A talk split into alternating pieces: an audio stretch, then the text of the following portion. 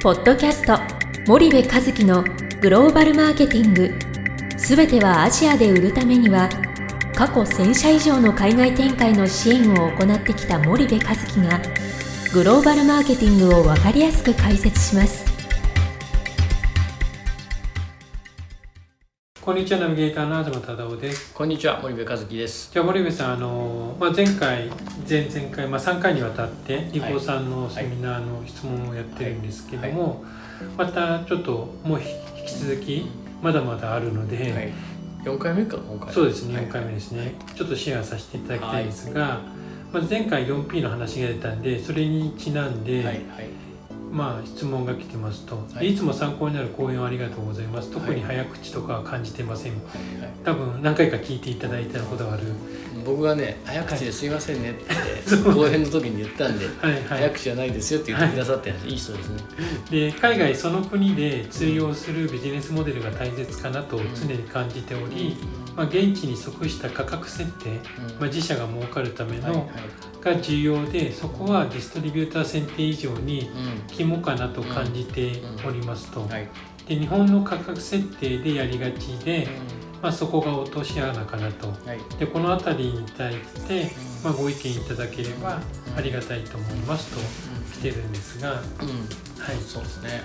あのいやまさにその通りで、はい、えっとターゲットっていうものがあって、うん。それに対して 4P 組んでいくっていうわけですよね、そのターゲットが求める商品をターゲットが賄えるはい、プライスでうん、ターゲットが買いやすい売り場に、うんうん。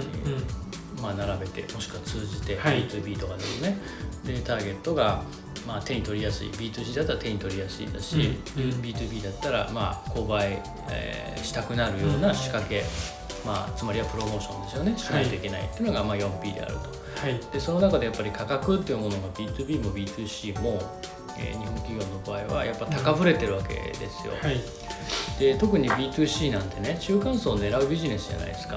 ASEAN 行くってことは中間層を狙いに行ってるって話なので、はい、その中間層を賄えない価格ってねやっぱり論外なんですようん、うね、ん、でも僕は決して安く売れとは言っていなくて、うん。1円でも高く絶対売るべきなんですよ、うん、1円でも高くはい、でねもしじゃあ高いんだったら、うん、高くても欲しいと思わせる何かがないとうん、絶対にそれはあの買われないわけですよね。はい。でそれをいい原材料を使って、うん。えー美味しいからとか、うん。プレミアムだからとか、うん。その目に品質がいいからとか機能が高いからとか目に見えないはい、もしくは他社と比較しづらいうん、付加価値をうん、引っ提げても、うん、それだけの価格差は埋まらないんですよ。はい、だとするんならばやっぱり価格は下げないといけない。うん、で、えーそれでは売れないんだったらその分原材料を変えないといけない、うん機能を下げないといけない、うん品質を落とさないといけないっていうのが、やっぱりビジネスモデルとしてはあってはい、価格はすごい重要だと思います。日本企業の場合ね、物買えない品質買えない機能買えない。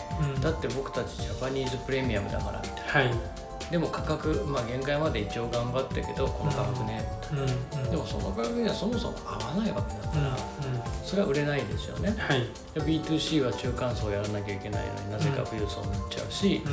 B2B はローカル企業に本当は数の多いね、うん。ローカル企業に行かないといけないのに、うん、外資系だけになっちゃう、うん、日本でもそうじゃないですか、えー日本にね海外の企業が進出してきてねアメリカの企業がじゃあ進出してきましたとで日本企業を狙わずアメリカの企業ばっかり狙ったらパイ少ないですよね。ね。ってことはその少ないパイで潤うためにはそのアメリカ企業がめちゃめちゃお金を払ってくれるようなものを売ればうん。もしかしたらいいかもしれないけど、はい。基本的にはこの、えー470万社うん、あの、日本企業を狙う方が圧倒的にビジネスとしてはスケールするわけではい、すよね。でそれと一緒だと思うんですうん、うん、よね。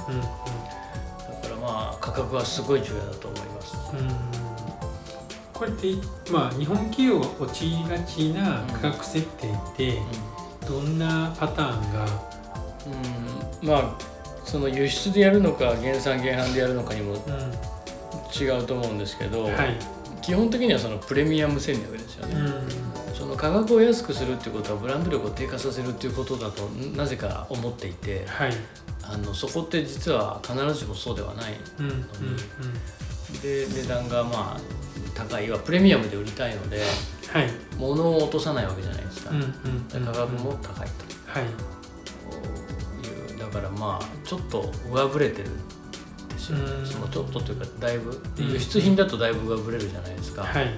かといってヨーロッパみたいにうん。それだけブランド力もないからはい。分かりやすく言うと何だろう。例えば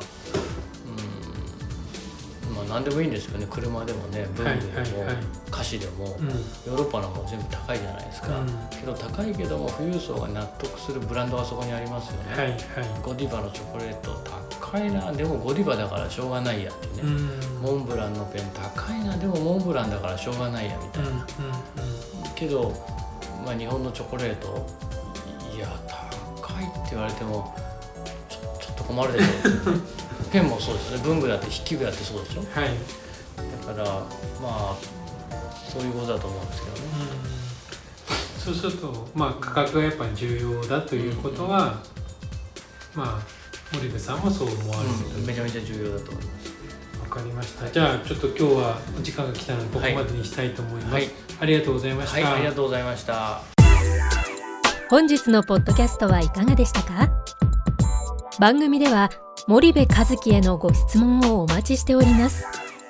皆様からのご質問は番組を通じ匿名でお答えさせていただきます。podcast アットマーク spydergrp.com ポッドキャストアットマークスパイダー grp.com までたくさんのご質問をお待ちしております。それではまた次回お目にかかりましょう。ポッドキャスト森部和樹のグローバルマーケティング。この番組はスパイダーイニシアティブ株式会社の提供によりお送りいたしました。